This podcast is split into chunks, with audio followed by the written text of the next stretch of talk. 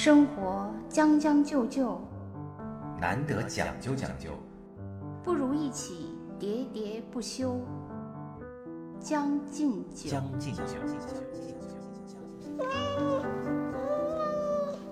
大家好，哎，刚才我做了一个诗，叫什么来着？又忘了。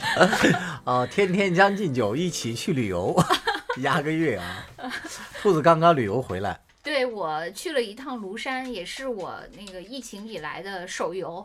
手游 啊，就是我呃，以前我们以前做过一个云游的节目对啊，大家没听过可以往前翻啊，还做了两期，好是的像是。呃，就当时我们就是梳理了一下我们俩以往的这些旅游经验，然后嗯当时我是说我的一个结论是，呃，穷游就去境外游，然后那，个奢侈游是国内游嘛？对，你去了一趟黄山，连连黄山都没见着。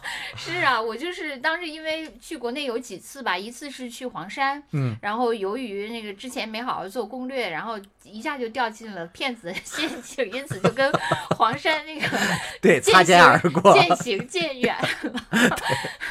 然后另外一次是去那个张家界嘛，嗯，然后也是去了，当时还报了一个最贵的豪华对游团，对，然后之后也是由于那个团友们又跟导游爆发了战争，然后最后就有一场那个旅游变成了一场那个 群众运动，然后就最后都很失败这两次。所以这次庐山行呢，这次庐山行就呢，避开了这两个坑。呃，我就是吸取了以前的教训，嗯，我觉得那个很重要，就是呃，国内游其实还是不要选择跟团游。啊，因为跟团游的话，你确实自由度要降低很多，嗯包括你即使就是像张家界这种，你即使搞的什么豪华游、什么纯玩团，实际上过程中呢，也会有很多意想不到的这种干扰因素，其实嗯没法让你特别自由的那个游览，然后这个是我，因此我还是选择了自由行嘛。啊，然后我首先呢，就是那个考虑的是，呃，住。对，是住的问题。对，因为我们那个听过节目的朋友 对兔子已经很熟悉了。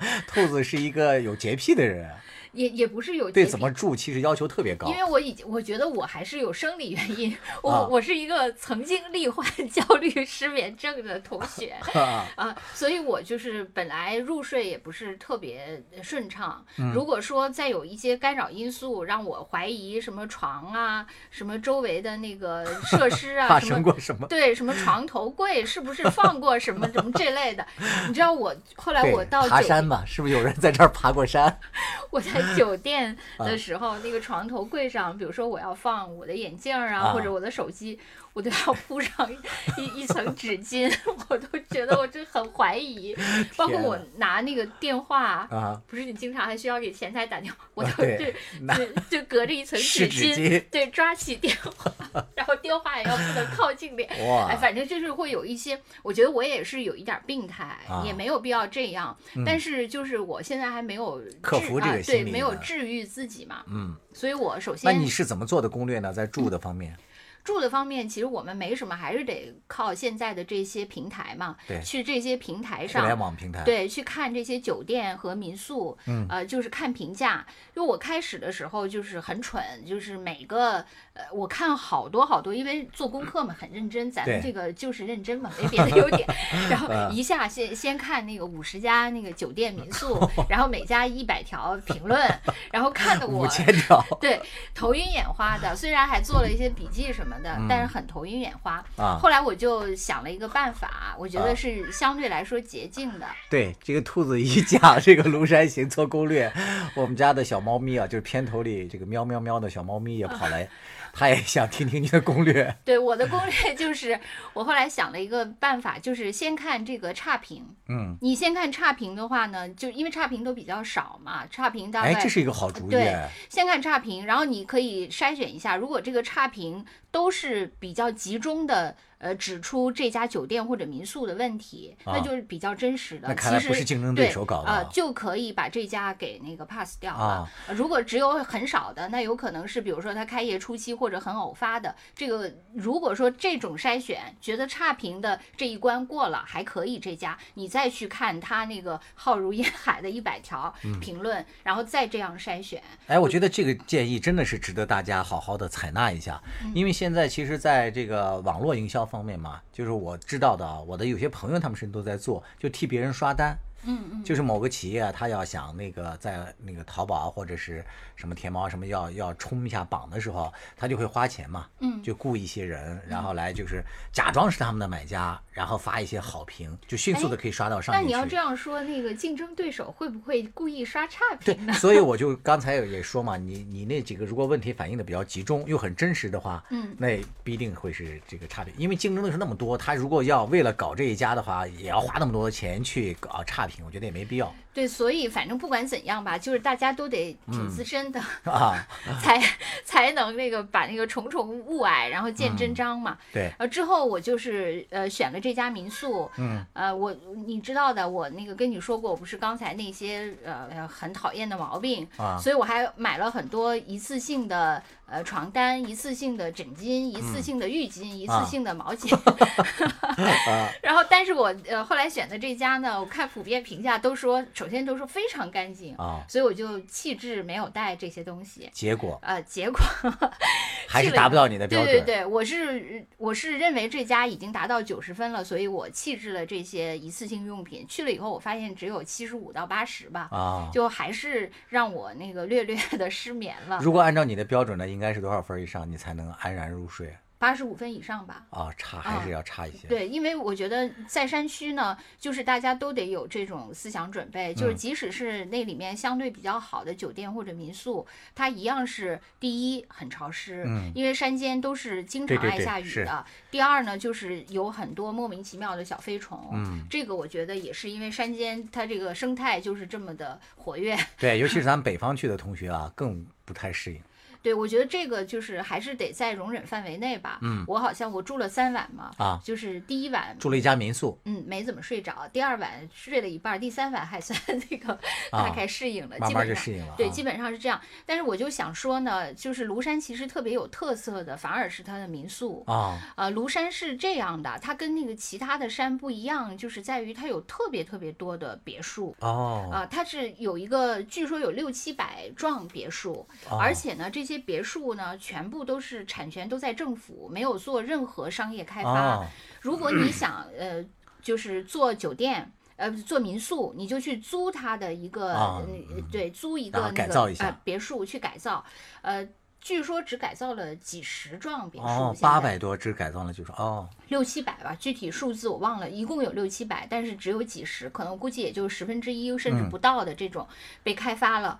而我住的这个呢，是一个据说是一个德国人在什么呃，就是民国时代搞的嗯一个别墅，就是完全一个石石头结构的这么一个呃房子，呃，被一个呃湖北的这个这个老板。呃，房东他那个租下来，然后据说他花了一百多万把这个房间改造了一下，他改造的就是，嗯，算是那种简洁风吧，啊。就是呃简洁温馨风。嗯。然后他那个起呃就是还挺好的，起的名字也还挺好的，就是一边他是呃看着那个呃山。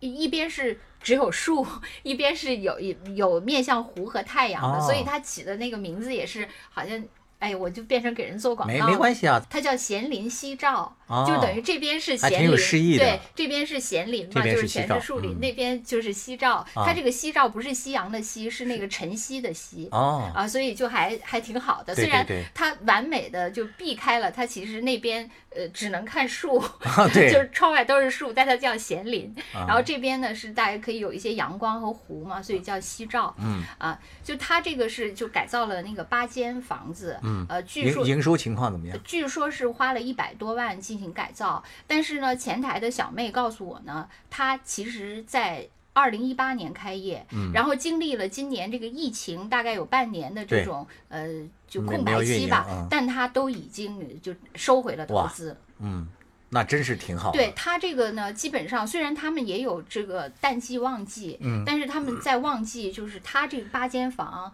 按照他们的说法，就是七八月整个这个旺季，所有房间天天全满。哦，天哪！就是这样，所以就而且旺季还是旺季价。啊我这我住的时候已经算是非旺季了嘛，啊这个房间才四百多块那钱。那这个庐山的旺季应该是几月份啊？最主要的就是七八月份啊它其实它呃它的九月份去就已经算渐它理论上的旺季是很长的，大啊概可能是从五五月份一直到十一月份吧，啊，好像避暑胜地啊。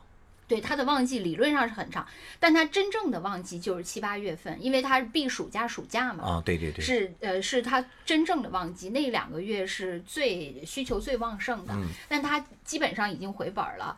然后它的那个呃支出，其实它就是呃只需要雇两个人，嗯，一个人是就是接待客人的一个前台，啊一个小姑娘。然后这个人负责呃跟客人做各种沟通，然后从你订了这家酒店就开始跟你包括微信上沟通。现在嗯真的比以前，以前都要靠打电话呀对对对什么的，而且你住之前其实并不知道你要住的是什么样，但现在非常非常方便实时。然后另外呢，就是还有一个老阿姨，这个老阿姨呢就是负责打扫卫生和做饭啊啊，对。啊，做饭他们也提供餐饮他们就是不是必须的，就是你如果要定，他也可以啊他也可以给你做。他做的就是呃，因为他们本身他们自己要一天三顿饭在那儿做嘛。你要是作为客人想吃，你就提前跟他说，他就多做。但是这个呢，就是你不能点菜，你不能啊说我今天要吃 什么那个山间芦笋，明天要吃啊，就是跟着他们吃呗。对他们吃什么你就吃什么啊就是这样。但是就是呃家常菜还还可以，还可以啊对，所以等于说它的成本嗯，其实没有什么，只是需要支付两个人工以及那个日常的这些水电呀、什么清洗啊什么的的这些。他的那个你刚才说的一百多万是只是改造费用，还是包含着他的那个承租费用？按他说的是，呃，只是装修费用，哦，那还有那个租他的年年租金，肯定也是一笔嗯费用。可见那个还是对，真的是利呃润挺大的。对，但是呢，他这个就是他运营的比较好，他可能在那些呃互联网的平台上，就是排名按好评度啊排名都比较靠前嘛，所以他你想它但是比较优质的一家，对，所以就是呃。大家要开民宿，尤其是江山，我觉得咱俩从认识那天你就要开民宿，是的，对，咱俩可以一块儿去。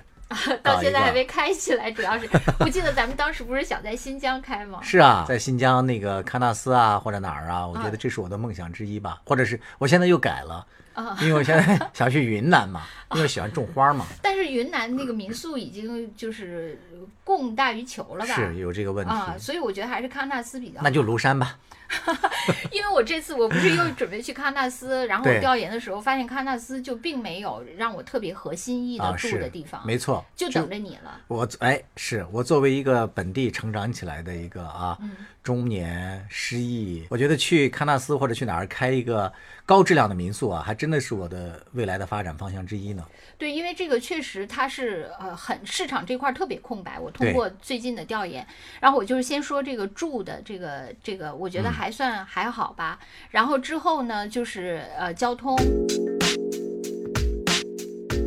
各位好，我是中央广播电视总台主持人李志。面对生活，是该将就将就，还是该努力讲究讲究？且听我的两位老朋友兔子和江山为您好好说道说道。欢迎收听脱口秀节目《将进酒》，每周一、周四晚八点准时更新。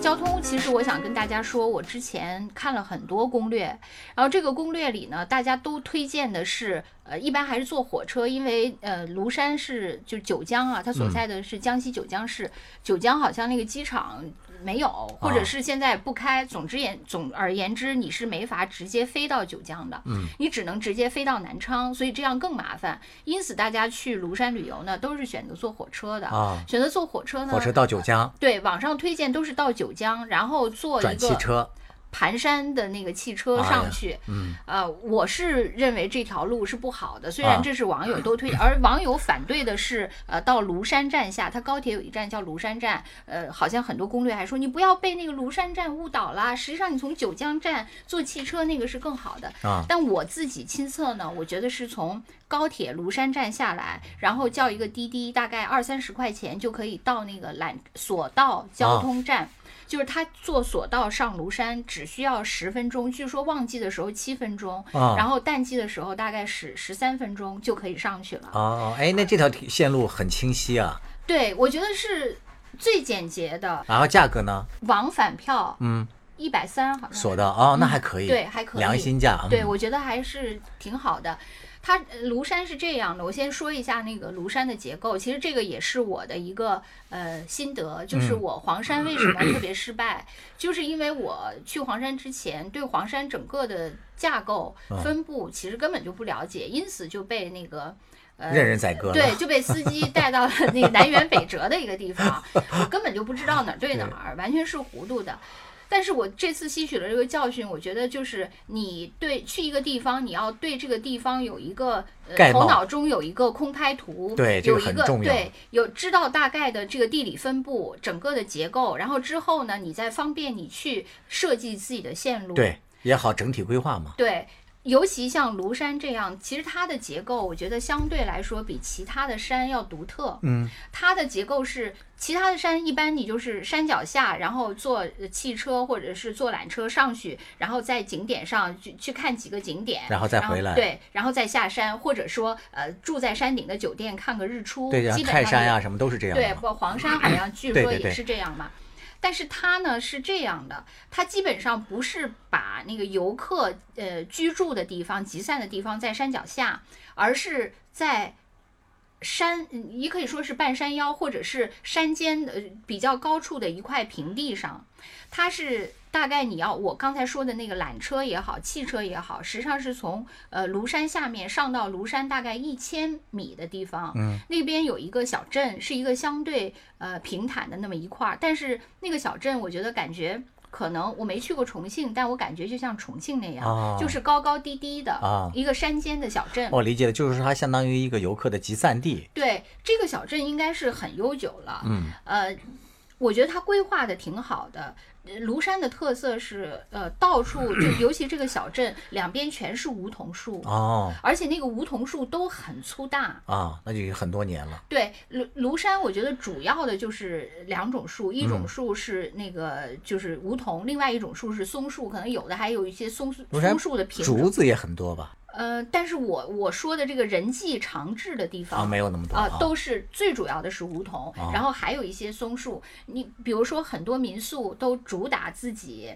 呃，门前有两棵什么啊百年松树，门前有两棵粗大的老梧桐，啊都是主打这个的。它这个小镇呢，就是两边都是遍布了粗大的梧桐，啊，就是相当于这个小镇是旅游的一个集散中心，对集散，包括其他的线路呃是围绕着它展开的。对，餐饮啊，什么住宿啊，就都可以在这个小镇哦实现。呃，我住的呢是大概这个小镇向外的周边的一个一个啊民宿，嗯，但是也是以这个小镇为中心。它以这个小镇为中心呢，它向东西延伸出两条旅游线路，，啊主要的线路就对这两条。然后这个所有的景点呢，都分布在这两条线路上。然后你上山以后，除了我刚才说的呃门票，嗯还有那个缆车以外，你还可以买一个观光车票。啊这个观光车票呢，一个人七十块钱，然后在七天之内都有效。七天对，哦，然后这个一天观十块钱，对这个观光车呢，就可以穿梭在各个景点之间。哎，合适。对你每一个景点，你出来都随时有这种穿梭巴士嘛，上去。对嗯，它其实各个景点就这样就很方便嘛。对，你就不用再想各个景点之间交通的问题了。是的，我觉得这个就是呃，这个行，咱们呃，我说到就是我有一个空间俯瞰的概念，就是一个东线和一个西线，这样就便于你安排接下来的行了。对。接下来我就安排我的行了嘛。啊我安排我的行呢，实际上这又是庐山特别奇特的一个地方，就是它是一个呃自然景观和人文历史一个交织在一起的地对方。，像我们学历史都知道的那些什么庐山会议是吧？对，就是它的呃自然，我就我就一会儿再说啊。它人文其实是一个呃很复杂结构的人文。首嗯先从、呃，当然虽然很多呃。怎么说？城市都要攀附很多名人，对很多那个地方都要攀附，呃它确实可能也有攀附的成分，但历史上它确实也汇集了很多名人，是的，就是从那个就按他们的说法，就是呃陶渊明的悠然见南山，又指的是庐山。啊是吗？是他们按按他们有一个关于庐山的名人，然后还有那个白居易，嗯。白居易浔阳江头月送客，枫叶底。浔阳就是九江，哦，然后那个里面还有一个白居易的什么草堂，嗯然后李白就不用说了，李白那个什么“飞流直下三千尺”，然后、呃当然“飞流直下三千尺”的那个瀑布，其实并不是现在庐山的那个主要景点三叠泉，三叠啊泉并不是呃飞流直下，飞流直下三千尺实际上没有呃三叠泉更壮观。啊，然后这个李白，然后还有那个那个苏东坡的那个“横看成岭侧成峰”什么的，题西林壁啊，对他就是跟很多很多这些历史名人，嗯，都交织在一起。是这个就是在古代，等于他跟这些诗文传统都在一起。嗯可是呢，到了这个呃现现代、当代对，又跟这些政治对中中共国共国共对国共就是呃就是宋美龄当时在那儿有一个别墅嘛，它是一个著名的它那的景点，就是叫嗯美庐。对美庐是蒋介石提的那个两个字嘛，嗯而且当时蒋介石还说那个。他到庐山以后，他还说，就以后归隐山林可以在这儿养老。对当然他是是没机会了嘛。啊，所以就是呃，庐山是一个，我觉得可能像其他，比如说泰山，可能也有很多人文叠加在里面。但是像这么复杂的人文，就是、嗯呃历史的这些名人和近现代的这些名人都叠加在这儿的，对好像还是独一份啊啊，就是这一点，我觉得还还挺挺有特色的嘛。是的。那你去的这个地方，你都看了什么人文的这一块呢？呃，我是两天行程嘛，啊就是第一天的行程是投身大自然，第二天是寻访那个就是人啊文踪迹，是嗯这样的一个。那你先说哪个？呃，我当然先说大自然了。好的，大家好，我是北京电台主持人耿化，朋友们都爱叫我带货达人。这一次我代言的是一档生活脱口秀《将进酒》，由我的两位老友江山兔子出品，社畜日常必备，通勤路上首选，华语地区包邮。我觉得大自然这个呢，就是也挺逗的。它嗯其实呃所有的景点里最花时间，呃就是最值得去的是两个，一个叫三叠泉，对你刚才提到的，就是啊对还不是李白写的那个，不是李白，但确实是他最著名的一个景点。啊，然后另外呢，就是五老峰这两个景点呢，都是在它所谓的西东线的最顶端的两个顶景东线嗯啊东线就是自然景观对啊最顶最顶端的两个。然后当时呢，我去的那天其实天气不是很好，嗯，呃，就是一直在下雨。当然这也是大概率的事儿，到山间基本上多数都在下雨。是的，然后我当时就想，哎，我还是在五老峰和三叠泉之间二选一吧，啊因为我要不然两天都得投身大自然怀对，就没法抱了。看人文啊。，因为这两个景点如果一天玩下来，嗯，据很多攻略说是常人体力所不能达到的。啊虽然这两个景点是挨在一块儿的，山也比较陡峭，是吧？它是这样，就是呃，三叠泉呢，你要是想看所有的。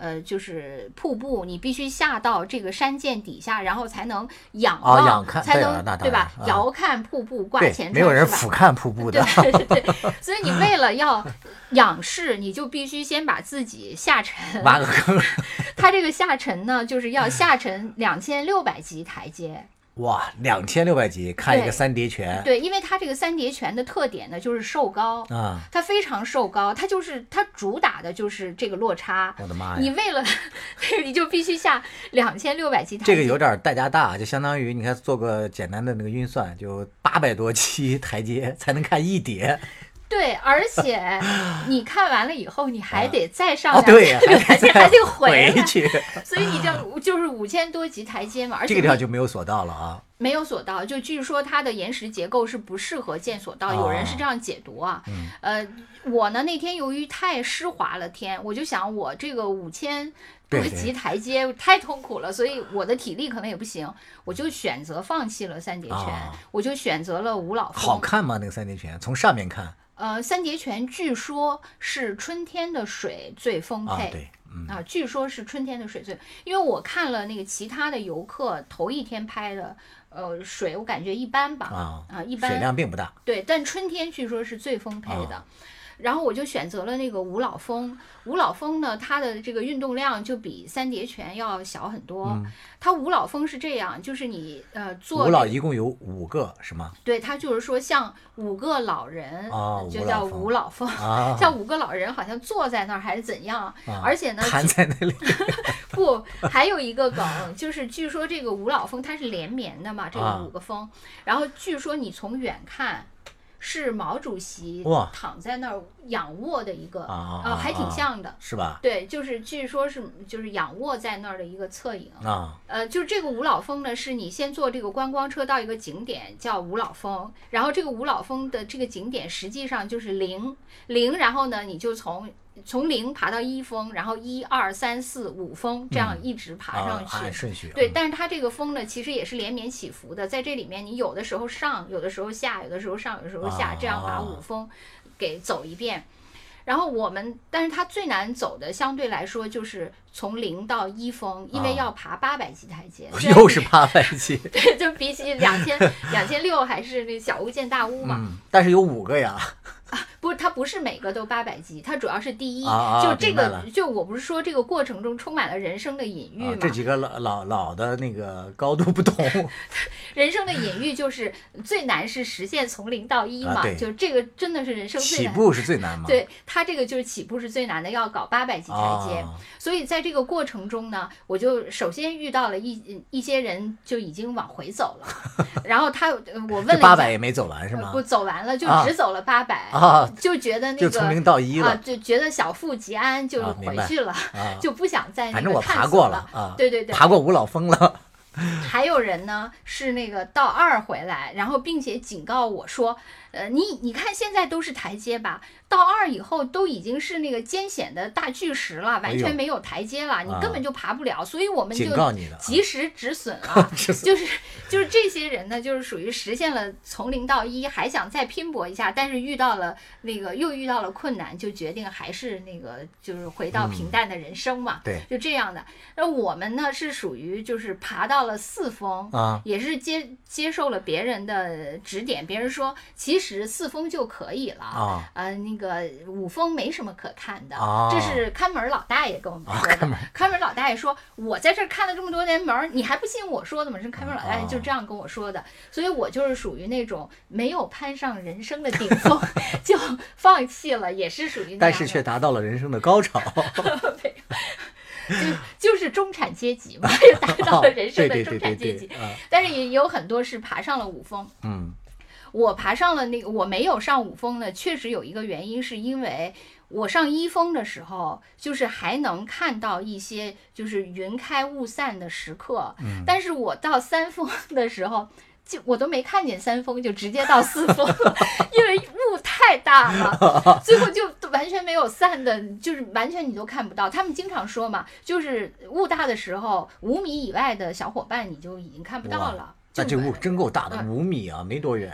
完全就看不到。你山下，你你不用说山下，你就是你面前有一个石巨石，你都看不到。它那个雾一旦上来，就是什么都看不到。所以我就想说，就是。